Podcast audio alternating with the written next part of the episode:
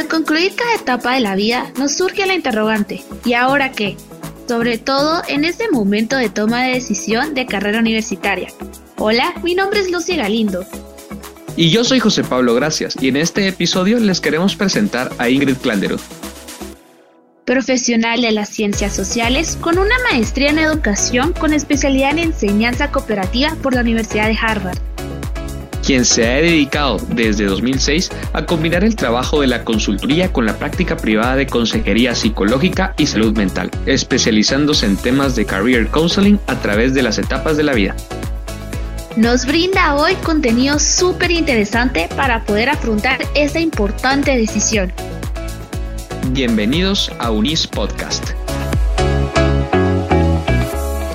¿Cómo están? Yo soy Ingrid Klanderud y les quiero contar que desde hace 16 años, el interés mayor de mi parte profesional es el proceso de toma de decisión de carrera que desarrollamos cada uno de nosotros a través de la vida. Ustedes ahorita, si están escuchando esta charla, probablemente están terminando el colegio y se están preguntando, bueno, ¿y ahora qué? Pero déjenme que les cuente que esta es tan solo la primera decisión de carrera que están tomando.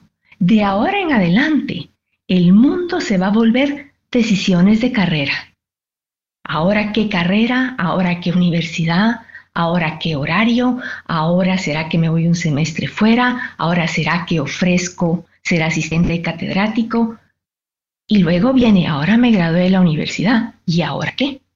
Trabajo ahorita, sigo maestría, me caso y ahora qué. Entonces, vamos a empezar con esta decisión primera que están por tomar, voy a trabajar a nivel de dar una charla utilizando dos grandes ejes. El primer eje, hablando un poquito de lo que cuesta escoger.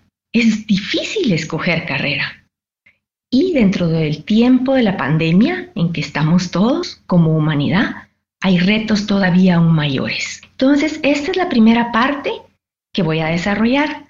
Tenemos la compañía de Lucy Galindo y José Pablo Gracias, estudiantes, uno de segundo año y Lucy de cuarto. Durante esta charla estarán analizando y viendo qué es relevante para ellos de lo que he platicado, de manera que no esperen preguntas, sino que un poquito más qué les hizo eco.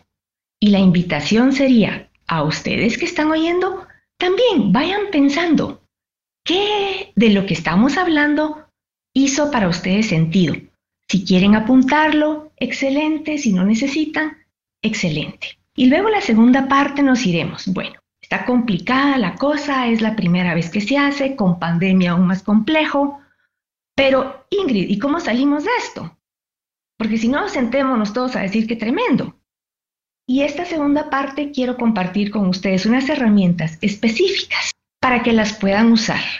Y al final, nuevamente, invitaremos a Lucy y a José Pablo para que de estas herramientas nos compartan qué les fue relevante. Entonces, así se va a desarrollar la charla de hoy. Qué alegre tenerlos por acá.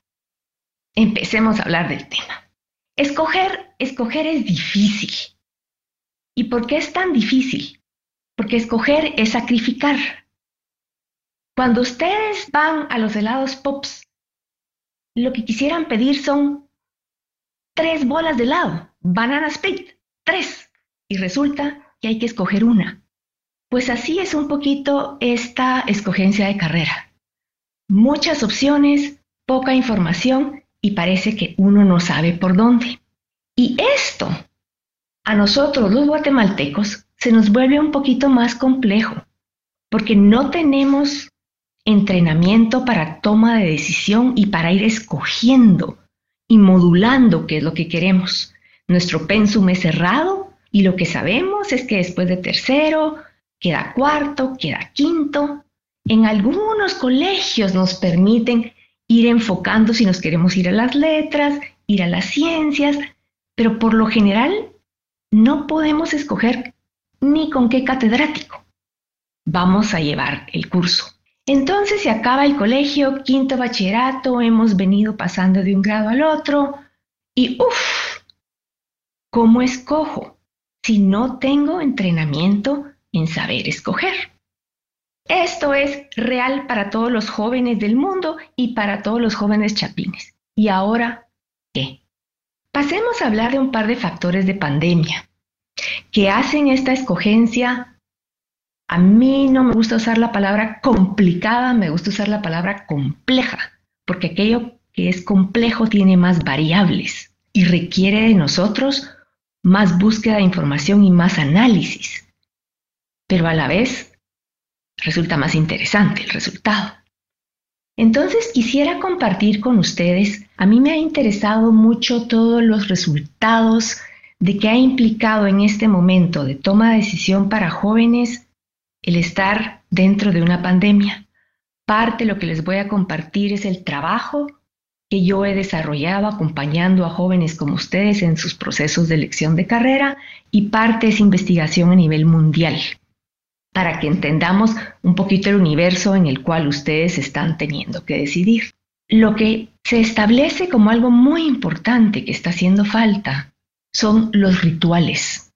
Los rituales que marcaban el cambio en la vida de los jóvenes, de pasar a cuarto a quinto, de estar en quinto y ser bachilleres, Piensen cada uno de ustedes todos los rituales, todas las ceremonias que se han venido haciendo en algunos colegios, los tienen ahorita hechos de manera modificada, pero aquello que ustedes aspiraban, tal vez desde pequeños, a ser parte de la caravana, a que les entregaran el sudadero los grandes, al desayuno de bienvenida de bachillerato, a la fiesta que le hacían a los papás, y no digamos las pasarelas cómo voy a llevar a mi hija o cómo voy a llevar a mi hijo.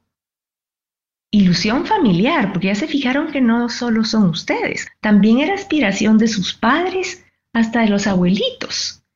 Esos ritos no están. Y entonces, ¿qué empieza uno a pensar? Que estoy listo. No me han dado el sudadero de cuarto. No se hicieron las interaulas. No se hicieron los bailes en la mañana deportiva. ¿Será que esto sí de verdad ya pasó y yo ya tengo que decirle adiós a algo que ya no va a venir? Ese baile en el escenario quinto bachillerato no se va a dar y la interaula no se va a dar y aceptar eso.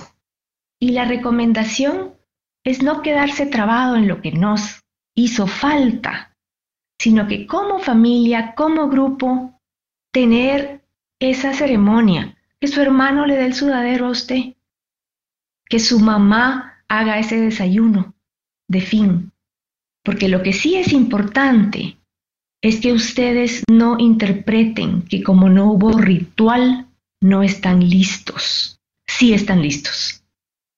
El ritual va a ser diferente, pero ya toca. Luego fíjense que estamos viviendo una época de aislamiento unos un poquito más aislados que otros, pero en general, para la edad que tienen ustedes, el grupo referente es la manada.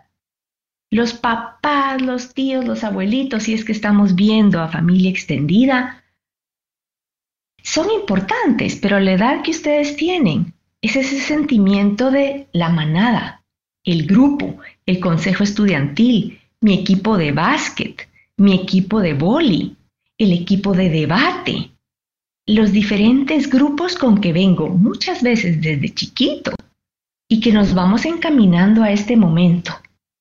Y entonces, estar por clases por Zoom o Blackboard, las diferentes plataformas, verse la cara, no necesariamente es poderse ver el alma y poderse dar un abrazo.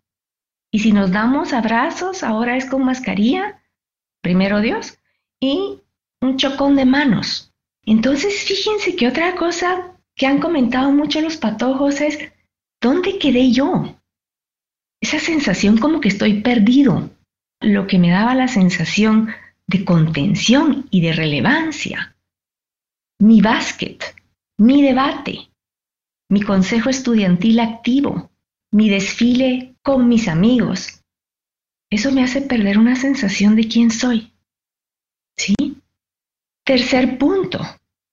No estamos solos en esto. Esta pandemia ha venido a afectar a todas las familias guatemaltecas, a todas las familias del mundo. Y fíjense que el impacto ha sido profundo. En algunos casos ha sido impacto físico. ¿Sí? Si ustedes han tenido alguna pérdida familiar por la pandemia, si se han visto con mucha angustia por lo que es la parte física. Y miren hasta cómo ha cambiado nuestro atavío diario. ¿Sí? Algunas de nosotras que nos gustaba poner los lipstick, ahora es el lipstick para ver cómo le queda pegada la mascarilla. Y se ha vuelto, ¿qué mascarilla compro para que le vaya con todo y que lave bien y que funcione? Entonces la parte física de la enfermedad y la parte física de la cotidianidad. No digamos el impacto psíquico, el estar aislado, el sentir que no hay una hora determinada en cuanto esta pandemia va a terminar. No hay una sensación de poder hacerlo predecible.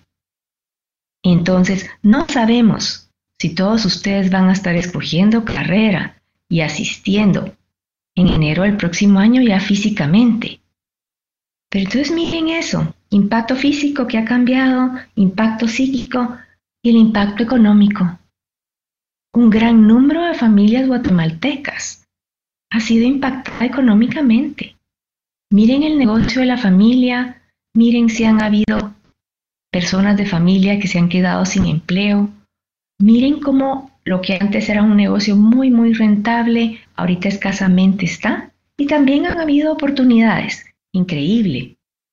Pero cada uno de ustedes sabrá ese nivel de estrés, ese nivel de novedad, y genera mucho estrés porque es nuevo. No les diría yo sus papás o sus abuelos, nadie en la humanidad ha pasado por esto. Entonces no hay protocolos, no hay benchmarks, no hay best case scenarios, porque cada quien lo va construyendo. Y acá es donde ustedes están tomando la decisión. Para agregar un poquito, este momento también está haciendo que los papás estén más angustiados, más preocupados, ¿Por qué? Porque ven que la decisión ustedes la tienen que tomar en un momento complicado, porque ellos sienten que pueden ayudar poco y porque económicamente, según he conversado con muchos padres, la decisión tiene un peso grande. Los recursos siempre son limitados o siempre son de utilización a lo máximo y entonces una escogida de carrera sin estar con toda la información a mano puede representar que yo me salga y se invierte en una segunda carrera y eso es complicado actualmente.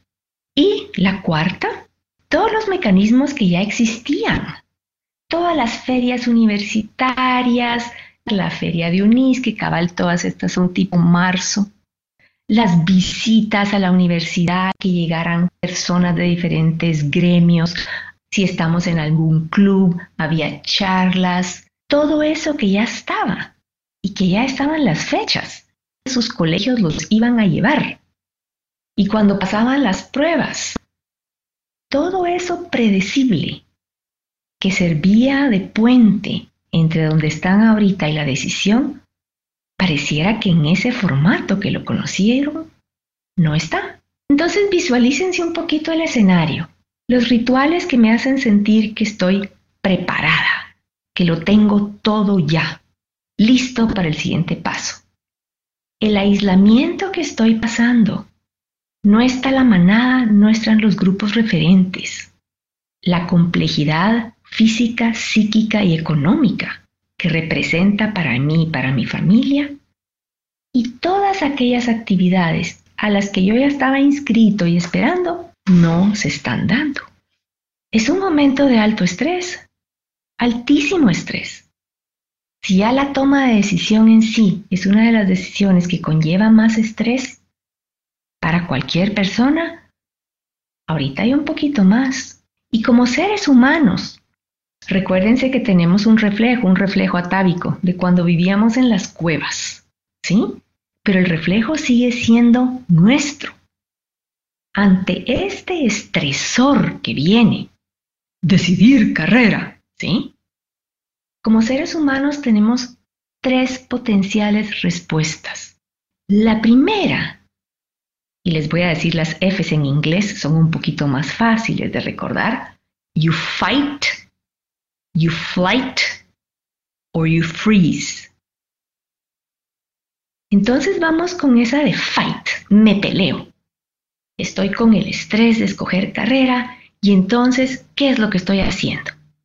Me estoy peleando, por lo general estoy hostil en la casa, estoy molesto porque está esto así y toda la energía se me está dando en pelearme. ¿Sí? Flight, estoy escapando. Me estoy distrayendo con otras cosas, tengo que hacer seminario, tengo que preparar esto. Fíjate que ahorita, la, la, la, la, la, me estoy haciendo el loco. Lo que estoy haciendo es huyendo de este momento en lo que tengo que hacer es enfocarme en mi toma de decisión, porque es lo que viene. ¿Sí? Y el tercero, freeze. Me quedo paralizado. Visualicen ustedes un venadito con las luces altas en la carretera y no se mueve.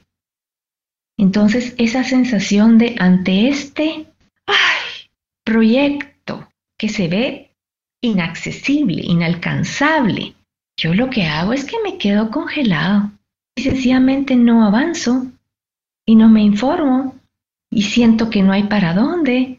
Y acá es lo clave. Me encantaría que ustedes tomaran unos momentitos y vieran si están en fight. Sí, cada quien que les hable carrera, ustedes ladran. Si están en flight, haciéndose los locos.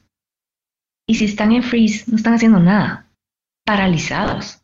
Como que no es con ustedes y utilizando términos como, ay, qué bonito, van a un año sabático. ¿Sí? Porque horrible no saber qué hacer. Entonces, la clave, la invitación, ya ahorita que identificaron cada uno de ustedes cómo lo están manejando, ¿sí? La clave es, me voy a mover y los felicito. Todos ustedes que están escuchando esta charla, ustedes ya se están moviendo. Entonces, qué bueno por ustedes. ¿Cómo me voy a adaptar? ¿Cómo voy a entrarle a la decisión adaptándote al momento en que la estoy tomando y honrando quién soy.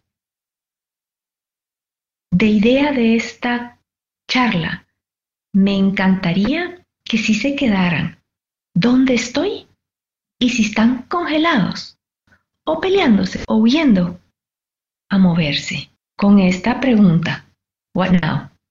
¿Sí? Pero ya con la pregunta que nos mueva a dar pasitos. Entonces, como les había dicho, aquí se completa la primera parte de lo que estamos platicando. Y me encantaría que tanto Lucy como José Pablo compartieran con nosotros dos o tres pensamientos acerca de esta primera parte, que es una toma de decisión en circunstancias complejas y anómalas que a ellos les pareció relevante. Puede empezar José Pablo si quiere. Pues perfecto, sí, y lo primero que tenemos que tener en cuenta es que este es un año atípico y como se ha venido dando en toda la charla, pues también cambian muchísimas cosas, pero hay otras que no cambian. La primera que me gustaría resaltar quizá es la idea en la que hay muchísimas carreras y eso se, se mantiene a lo largo de todos los años en que se ha venido dando pues esta elección, en los muchísimos años de nuestra historia y realmente son muchas carreras las que tenemos, es decir, tenemos una gama muy grande de elecciones y me parece que elegir una de entre tantas y determinar que tu futuro radica en tu carrera, pues realmente es muy agobiante y quizá sea eso lo que puede llegar a sofocar un poco el ánimo de los estudiantes que ahora están en quinto bachillerato y pues tienen que afrontar esta dura decisión ante pues la gran gama de posibilidades que hay. Enlazándolo un poco también con este ámbito de crisis sanitaria que estamos viviendo y que nos ha mantenido maniatados totalmente a lo largo del año pasado y a inicios de este. Y es que también es cierto, los rituales marcaban eh, el hecho de que yo pudiera estar listo ya para ir a la universidad, ya estaba listo cosas como la chumpa que mencionabas, Ingrid, la chumpa, mañanas deportivas, eh, las kermeses, eh, los actos de quinto bachillerato, pues son cosas que no se están dando y que me parece que también hacen como que el alumno le falte algo y sienta eh, más inseguro y me parece que eso es muy importante porque hablé por Lucy y por mí, nosotros sí tuvimos la oportunidad de vivirlo y es una experiencia que en verdad ayuda para sentirnos preparados. Sin embargo, y como tercer punto, lo que quiero resaltar es que ante esto no estamos solos, como decía eh, Ingrid, no estamos solos, eh, muchísimas personas están pasando por lo mismo que nosotros y quizá ese sentido de hermandad, de darnos la mano y para tomar la mejor decisión. Así como quizá yo lo estoy viviendo, tal vez mi amigo lo está viviendo. Entonces, ayudarnos, tendernos la mano para hacer de esta situación, pues, un poco menos cargada, un poco más eh, divertida hasta cierto punto. Muchísimas gracias, José Pablo. Me encanta que destacaste que la complejidad de carreras y el número de carreras que existen es otra variable. Excelente punto y que te pareció muy relevante lo de los rituales y cada uno de ustedes en su colegio debe tener ese ritual. Y luego el no estar solos. Esto nos está sucediendo a todos, pero no quiere decir que lo que nos pase a todos uno lo tenga que pasar solo. Excelentes tus puntos. Muchísimas gracias, José Pablo. Y vamos con Lucy. Algo que yo rescato mucho, las diferentes posiciones de las que usted estaba hablando que uno podría tomar y sobre todo estas dos de que uno lucha en contra de, uno lucha por saber qué está pasando, uno se queda así como, a la que miedo, no sé qué, qué puedo hacer, igual uno se queda como, por lo mismo que decía José Pablo, por tantas opciones, uno se queda como, ¿cómo voy a poder decidir?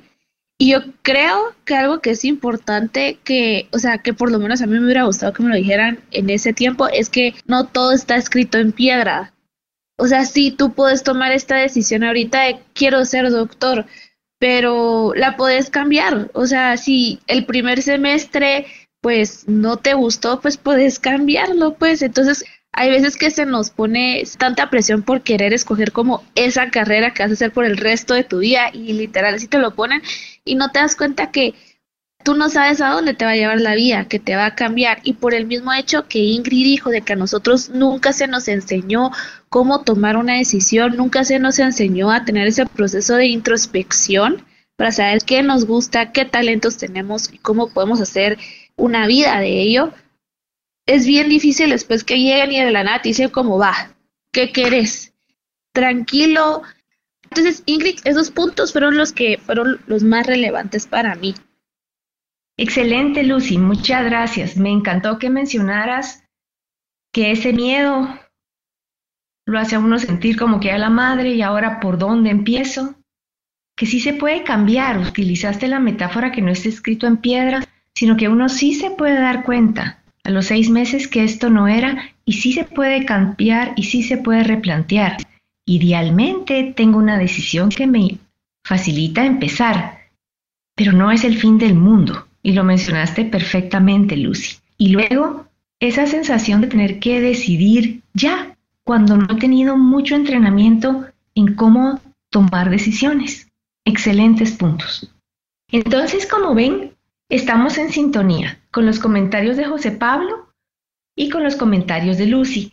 Este proceso de toma de decisiones lo vivieron un poquito en otro contexto, pero lo vivieron.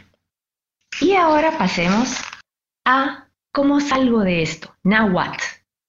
Ya me di cuenta que están faltando los rituales, ya me di cuenta que la decisión es compleja, ya me di cuenta que todos en la familia quieren saber, la abuelita pregunta, el tío pregunta, el padrino pregunta, los amigos ya saben y yo soy el único. Bueno, ahí estoy, en esta parte que parece como, como incómoda, porque es incómodo no saber cuál va a ser mi siguiente paso. Y es aún más incómodo no saber cómo salir de ese no saber. ¿Sí? Entonces, les quisiera ofrecer este modelo, digamos, conceptual de cómo entrarle a la búsqueda de información de carrera para tomar una decisión informada. Si tienen una hojita, si tienen algo con qué escribir, podemos ir haciéndolo juntos lo que les funcione. ¿Se recuerdan los diagramas de Venn? Aquellos círculos que se intersectaban. Entonces, Algo así es el modelo que quisiera presentarles hoy. Tres grandes círculos, cada uno con su área y la decisión informada en la parte donde se intersecta.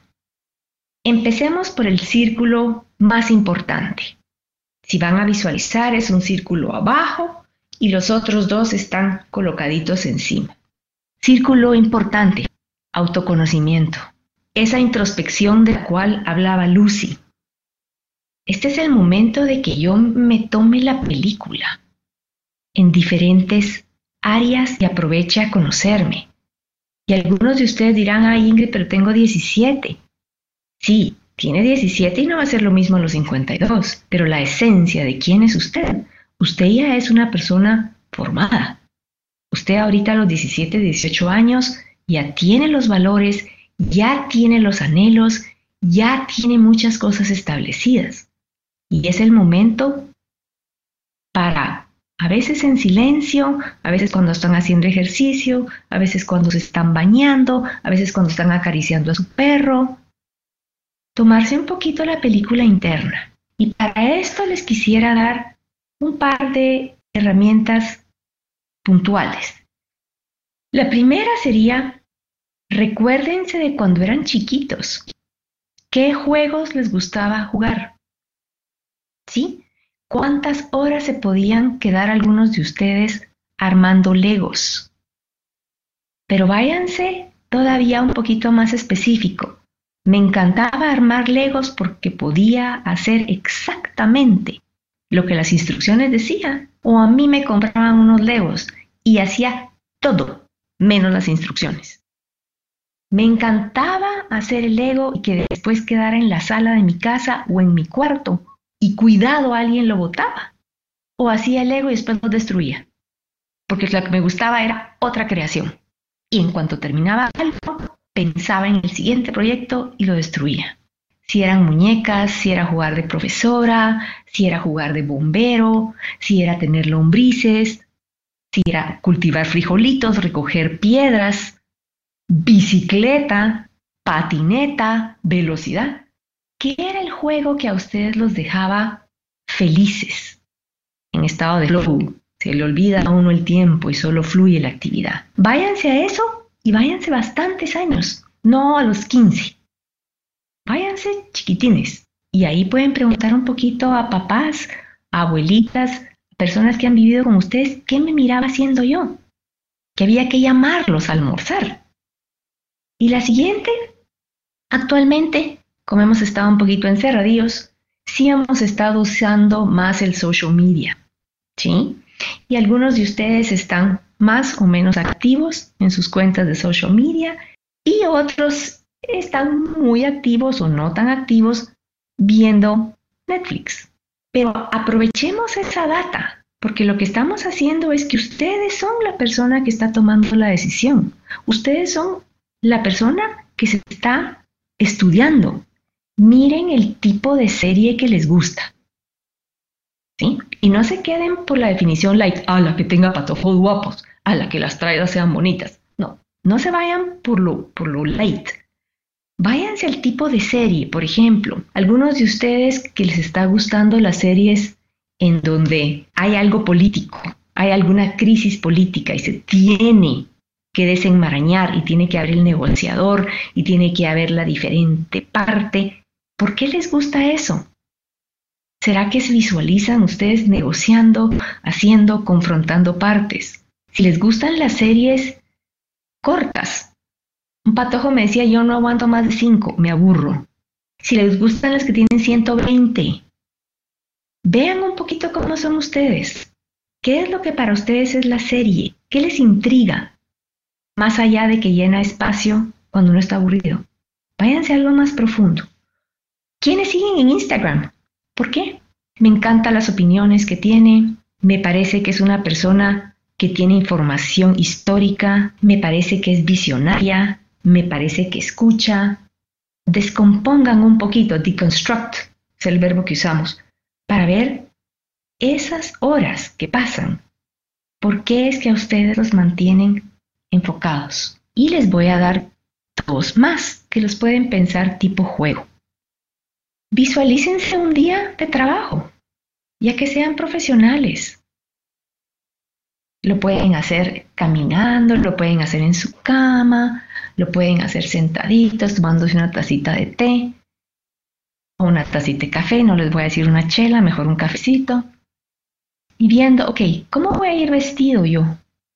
Ala, yo siempre he soñado tener uniforme. Y uniforme con logotipo. Siempre he querido tener casco. A mí me encantan las botas. O yo siempre querido usar tacuche. Y tacones. Yo siempre querido usar bata. Y a partir un poquito de cómo se ven vestidos, desarrollen toda la fantasía. ¿A qué horas van a llegar? ¿A qué horas van a salir? ¿Dónde van a almorzar? ¿Cómo es su oficina? ¿Qué está colgado en las paredes? ¿Qué dicen sus colegas? ¿Cómo les van a decir? Doctora, licenciada, Patty, Lucy, Lou, van a tener un nombre de stage, van a tener un alias. ¿Dónde va a quedar su trabajo plasmado? Van a ser eventos que organizan, van a ser personas que curan, van a ser bocas que sanan. ¿Dónde va a estar? Hagan 24 horas en su vida. Y la última, que pueden empezar el día de hoy, al final de cada semana, sirve muchísimo llevar un pequeño diario, en donde al final de esa semana anotan ustedes las tres actividades o los tres momentos en donde estuvieron muy contentos. Pero no solo cuando me comí el pastel de chocolate.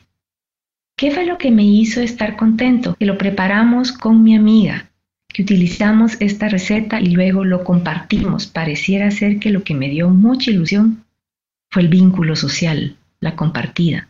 ¿Qué me encantó? Salir a correr. Me estoy entrenando para los 21. Y ya corrí 10.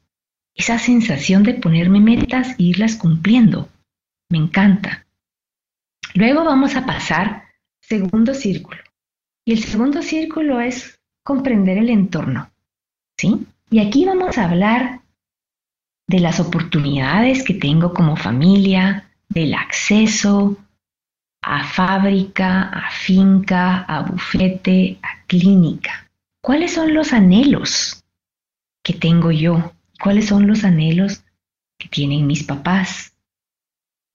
¿Qué ideas tengo de cómo va a ser mi vida universitaria? Anhelo pasar seis meses en otro país.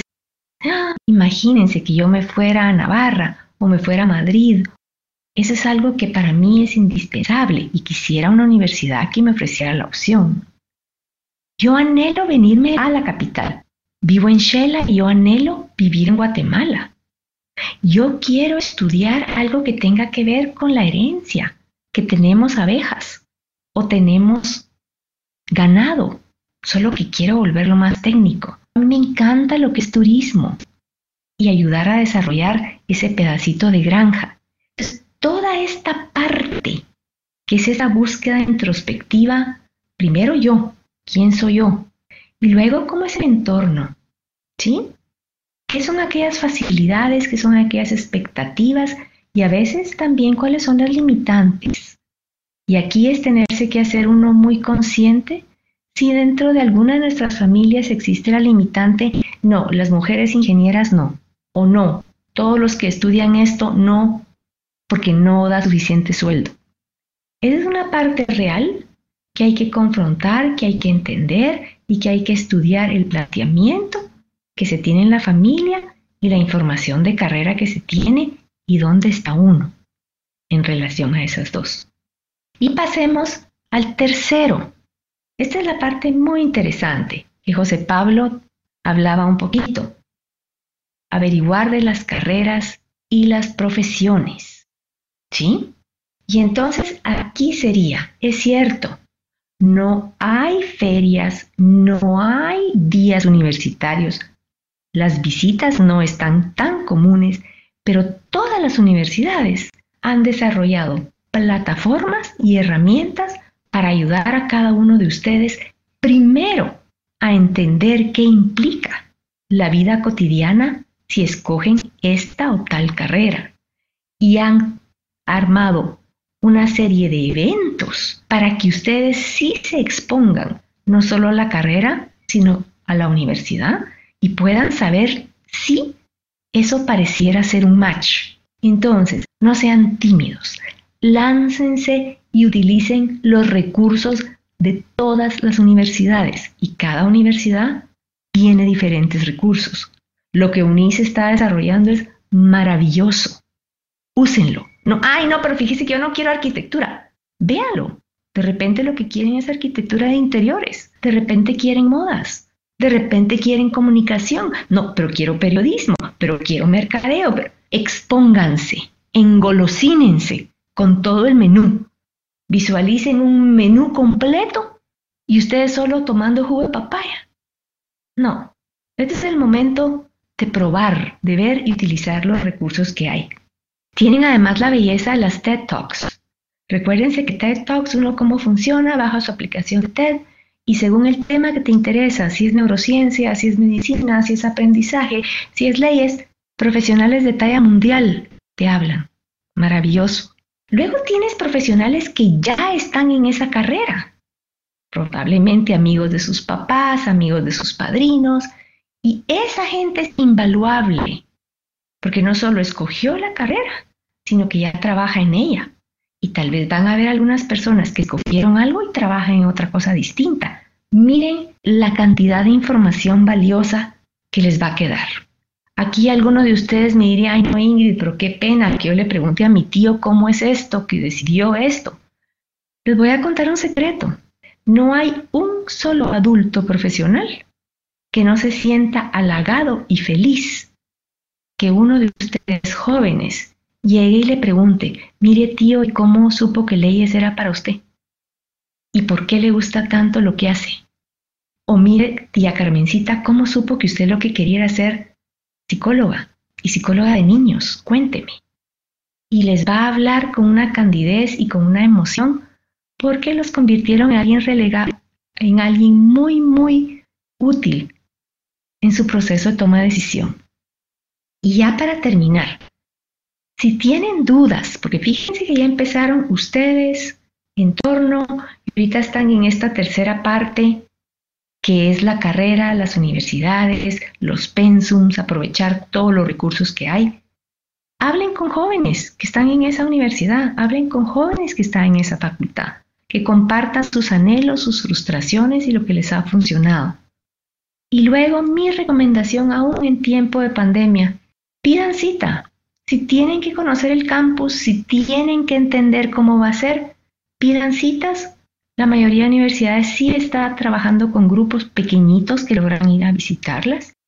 Y luego, si han dudado si quieren trabajar en una fábrica, aún con pandemia, vayan y estén un día con su mascarilla entendiendo el proceso de un ingeniero en alimentos, entendiendo alguien que trabaja en sistemas y trabaja independientemente y cómo es trabajar en su compu. Esta es una decisión compleja, es una decisión que sí va a pedir de ustedes que se entreguen a la búsqueda, búsqueda de información. ¿Sí? Porque what's next? Su decisión. Pero antes de ver lo que está por venir, sí hay que estar ustedes activamente manejando aquello que sí controlan. Sí controlan el autoconocimiento y los ejercicios de autoconocerse. Sí controlan la búsqueda de la información que tiene su entorno y su familia, sobre todo su familia y la gente que es significativa para ustedes.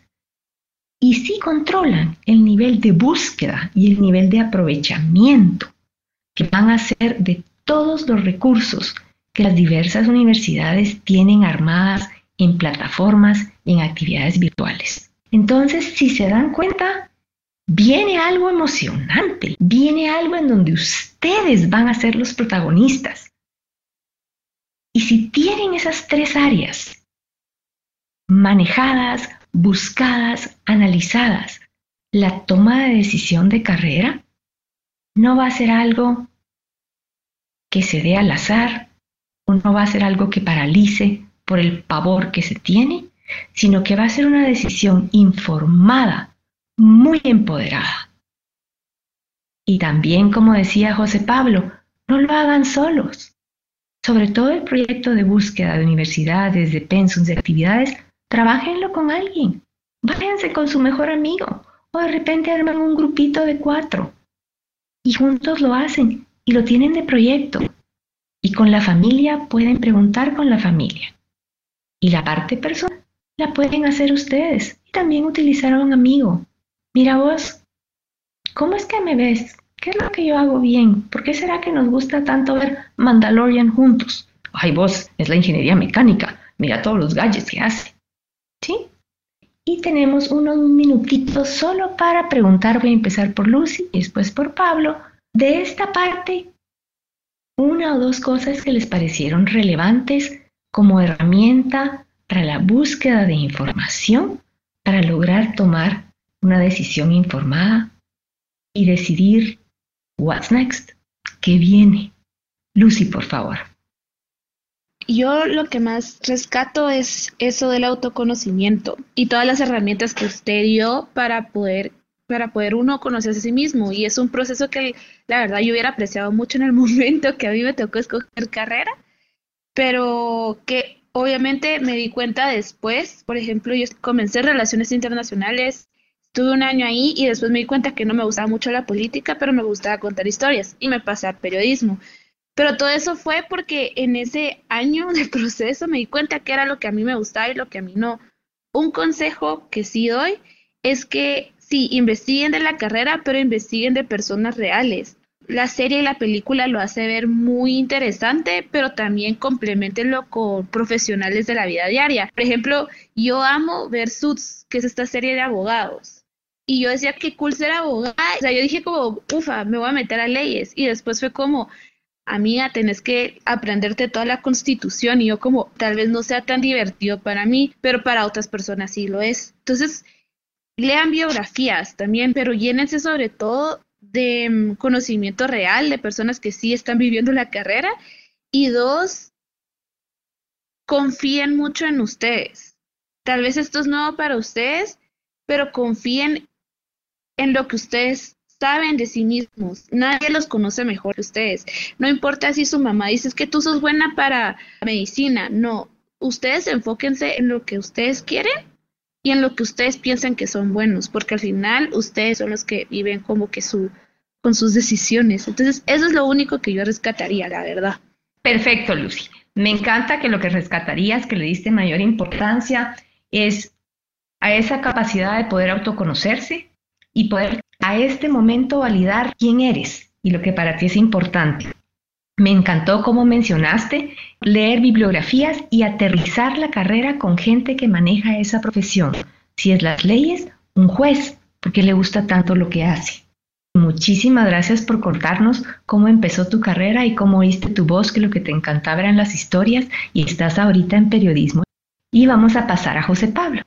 Sí, pues principalmente, siguiendo también con Lucy, pues el autoconocimiento me parece algo sumamente importante, algo realmente necesario para poder elegir una carrera, porque si yo no me conozco y no conozco qué me gusta, ¿cómo voy a llevarlo a un ámbito profesional? ¿Cómo voy a llevarlo al siguiente nivel, por decirlo de una manera?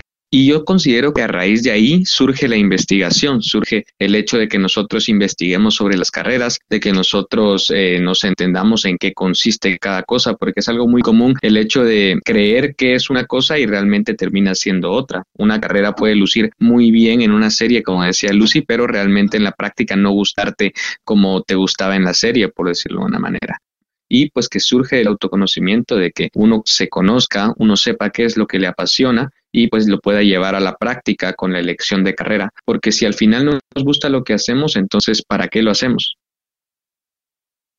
Excelente, José Pablo. Excelente que rescatas esa parte del autoconocimiento, la investigación como necesaria y tu oración final. Si no nos apasiona lo que hacemos, ¿para qué lo hacemos? Sí.